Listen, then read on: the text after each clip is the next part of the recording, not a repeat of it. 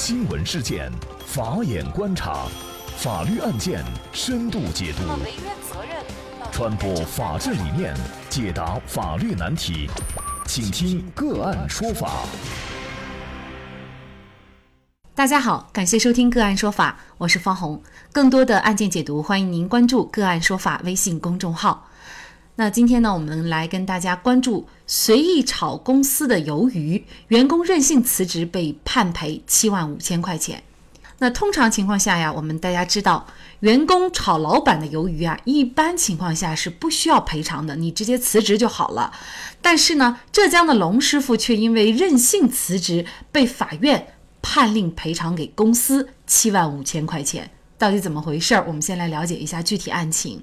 二零一六年年初，地处浙江三门的一家胶带公司，为了占领新产品领域的市场，采购了一套无缝胶带高新生产设备，并且呢。聘请龙师傅作为技术人员，那双方呢也签订了劳动合同和保密协议，约定合同期限是两年。交代公司为龙先生提供专项的培训费用，对他进行专业的技术培训。如果违反服务期约定的，应当按照支付违约金十万元。那同年的三月，胶带公司向广州某厂购买了环形无缝接同步带制造设备，总价款是三十五万，其中设备款呢是十五万，技术培训费是二十万。那四月到五月期间呢，这龙师傅就和另外一名技术人员前往广州培训。在七月份，龙师傅单方面的向胶带公司提交了离职表，也就是培训以后两个月。那么龙师傅就提交了离职表，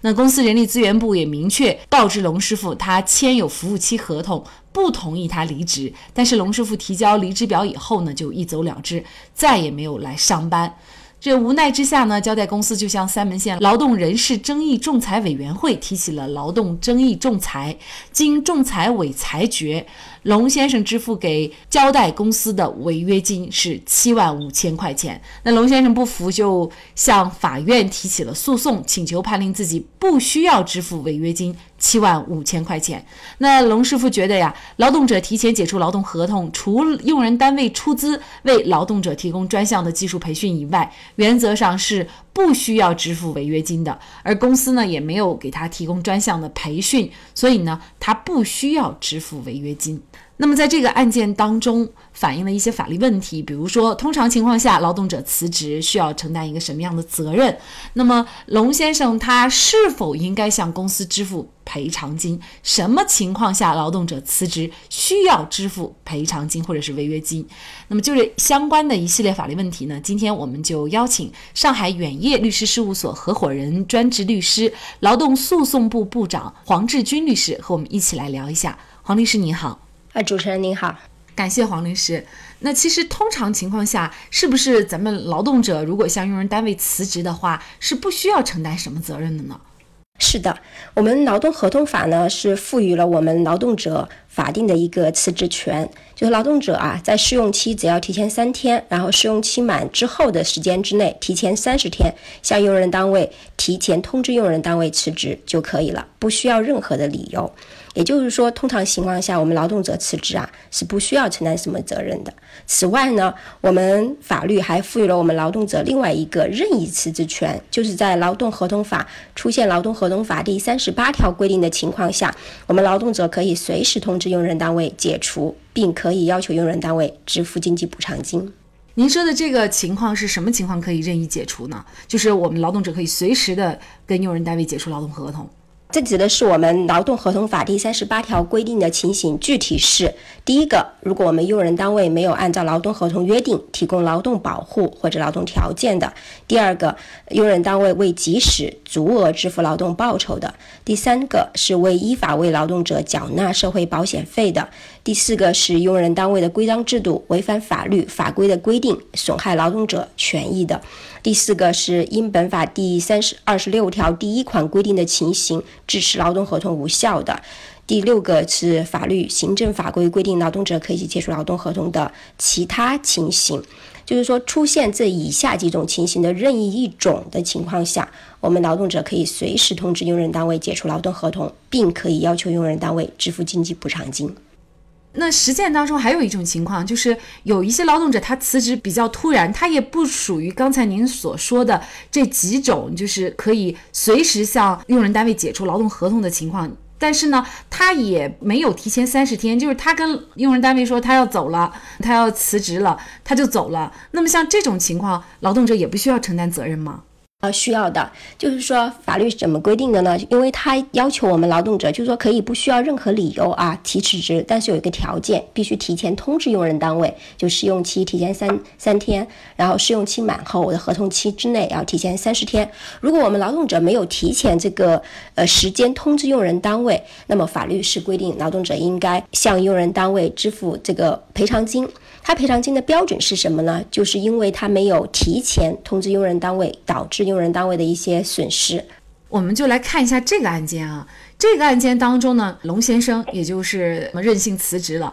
辞职以后呢，他还要向公司支付七万五千块钱的赔偿金。那么这是为什么呢？呃，这个案件啊也是非常典型的，我们劳动者一定要注意，就是说我们劳动合同法规定了。劳动者需要向用人单位承担违约金的两种情况，其中的一种就是我们这个案例当中提到的，如果用人单位给我们劳动者提供了出资培训，签订了一个服务期的一个培训协议，要求我们劳动者在培训结束之后，在我们用人单位必须工作一段时间。如果我们劳动者没有在这个必须工作的时间段之内，呃，提前辞职了，那么就应该向用人单位支付违约金。也就是说，它的前提是用人单位提供给劳动者一定的这种培训，并且签有相应的合同。那么这种情况下，劳动者如果辞职，他就需要支付赔偿金了。啊，是的，就是准确的说啊，这里有一个要求啊，是用人单位必须给劳动者提供出资的培训。就是什么意思？就是用人单位为劳动者的这个培训是出了钱的。如果说他这个培训是政府部门提供的免费的呀，或者我们用人单位内部给他的一个培训，那么没有出钱的，那么这种情况下，我们劳动者是不应该不用承担违约责任的。即使啊，呃，用人用人单位他要求我们承担违约责任，那么。他这个违约责任，劳动者也是可以不用承担的。在这个案例当中呢，他特别提到啊，我们这个用人单位他提供的出资培训是跟这个购买的设备款一起支付给某公司的，其其中就支付这个购买设备款的款项当中啊，它是包含了这个培训的费用，也就是视为用人单位为这个龙某提供了一个出资培训。而且啊，您刚刚讲到的第二点。即使用人单位提供了出资培训的情况下，如果用人单位没有给我们劳动者签订这个服务期的协议，那么我们劳动者也是不用承担责任的。所以必须要满足两个条件：第一个是出资培训，第二个我们用人单位给跟我们劳动者签订一个服务期协议，并明确的约定了违约金。这种情况下，我们劳动者在服务期之内辞职的话，就必须要向用人单位承担支付违约金的责任。诶，可能这个出资培训，可能在这方面呢，大家还有一些疑问啊。比如说，这种单位内部的培训，或者呢，去其他的一些专业机构进行培训，有可能呢，就是用人单位。跟自己的内部的员工有这样的一些协议约定，比如说内部员工进行一些培训，他可能只是产生一个成本费。另外呢，他如果去其他的一些专业机构，比如说他是有一些合作关系的，那么可能其中也有一定的费用。但是呢，这个费用到底有没有用人单位出资，可能这个是不是也不好确定？呃，什么情况下是属于出资的这种培训呢？主持人，您刚刚说的这一点啊，其实很重要。就是说，在实践当中啊，您刚刚说的这两种情况呢，确实是比较难以判断的。呃，一般的我们讲的出资培训，就是说我们用人单位额外支付了费用，就是有付费的单据，或者说有对方开具的相应的发票，是为这个培训支出的费用。而另外还有一点啊，我们这个案例当中可能没有提到的，现在我们劳动合同法它明确规定，用人单位约定这个违约金啊，它还不可以随便。为约定，你是不是可以约定五十万、一百万？不是的，他约定的这个违约金的数额必须跟用人单位提供的这个出资啊是一样的。这是这一个。另外还补充一点啊，这个龙某在这个案子当中，他实际上是培训结束以后，他是工作了两个月以后辞职的，对不对？那么他工作了两个月以后，这对应的这个违约金就要相应的减少，是这样的。那么通过这个案件呢，也提醒大家，就是劳动者你在跟用人单位签订合同的时候，尤其是签订刚才黄律师所说的单位出资培训。并且还跟你签有这种服务期的合同，那么您在辞职的时候呢，您就要慎重了，否则呢就要承担相应的法律责任。那么应该说，除了这种情况以外，其他的情况只要是符合法律规定的，刚才介绍的这个程序，应该说咱们劳动者就不需要承担一些关于自动离职的责任了，是吗？呃，是的，就是说，如果啊，我们用人单位就是说没有跟我们劳动者约定这个服务期的违约金，这种情况下，我们劳动者辞职啊，他只需要提前通知用人单位就可以了。嗯，但是呢，刚刚主持人也特别提到，如果我们劳动者因为各种原因不能按照法律规定要求提前通知用人单位辞职，而必须要辞职了以后马上走的话，这种情况下也要承担一个呃赔偿金赔偿的责任啊，那么就不是违约的责任，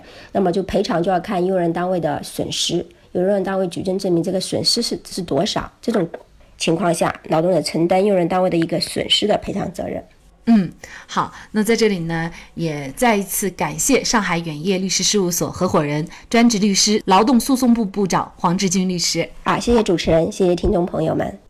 好的，如果大家想获得我们本期节目的全部图文资料，以及我们过去二百多期的节目内容，都欢迎大家在微信公众号当中搜索“个案说法”，就可以找到我们加以关注。我们对过去的节目都进行了分类，把它们分成了民事案件、刑事案件和婚姻家庭以及行政类案件。那么大家可以根据需要去。查找。另外呢，如果您在生活工作当中遇到一些法律问题，也欢迎大家向我们进行咨询。您可以添加幺五九七四八二七四六七幺五九七四八二七四六七的微信号，直接向我们咨询。那么给大家提供法律服务的都是我们邀请到的个案说法的嘉宾，他们都非常的专业、资深和负责任。感谢大家的收听，我们下期节目再见。